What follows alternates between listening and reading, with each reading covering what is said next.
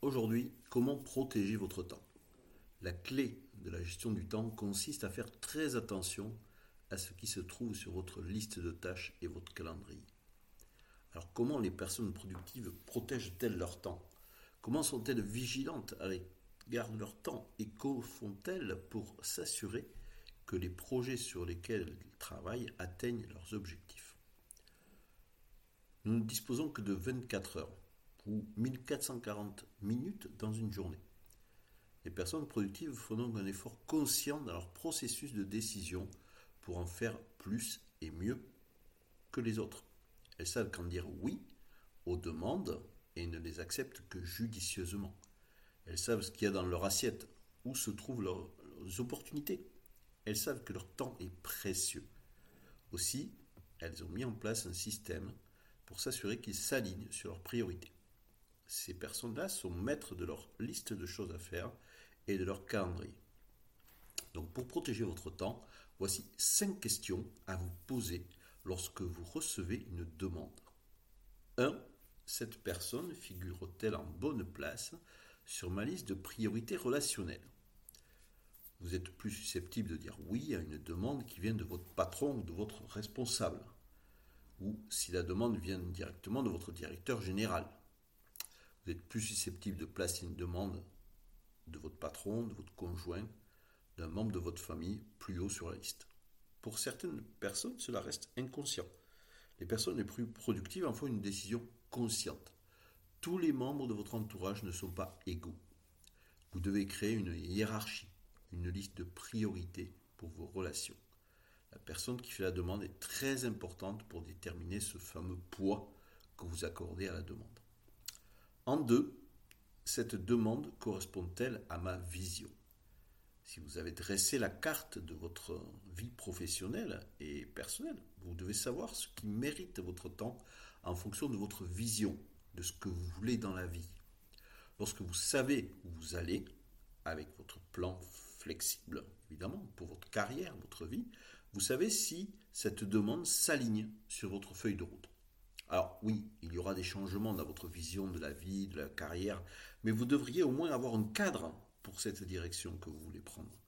Vous devriez avoir des objectifs mensuels, trimestriels, annuels. La demande s'inscrit-elle dans ces plans? Sinon, bah, il sera plus facile de réfuter la demande.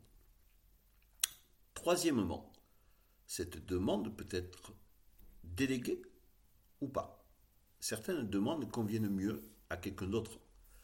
Plus vous vieillissez, plus vous êtes avancé dans votre carrière, plus vous dépendez de la délégation.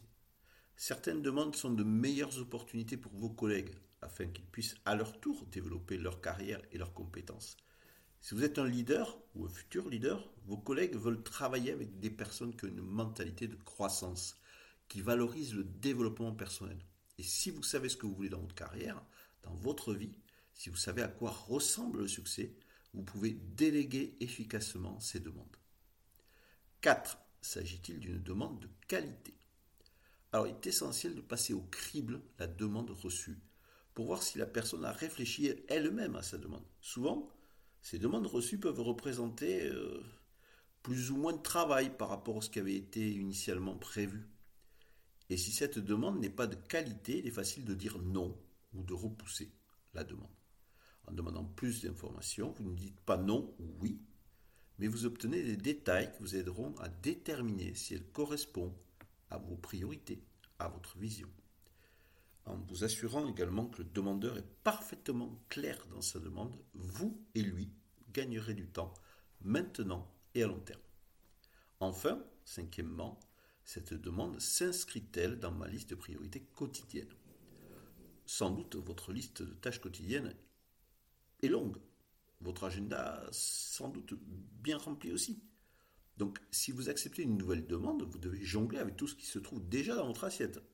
Et en réorganisant vos priorités chaque jour, vous pouvez savoir ce que vous devez faire de ce jour-là. La réorganisation des priorités est un élément essentiel de votre productivité. Ne soyez pas une personne occupée, soyez une personne productive. Et lorsqu'une demande vous parvient, demandez-vous où elle se situe dans votre liste de priorités quotidiennes.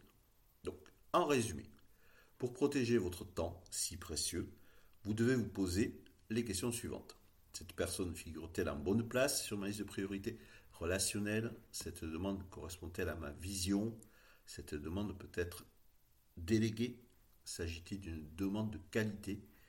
Et cette demande figure-t-elle sur ma liste de priorités quotidiennes?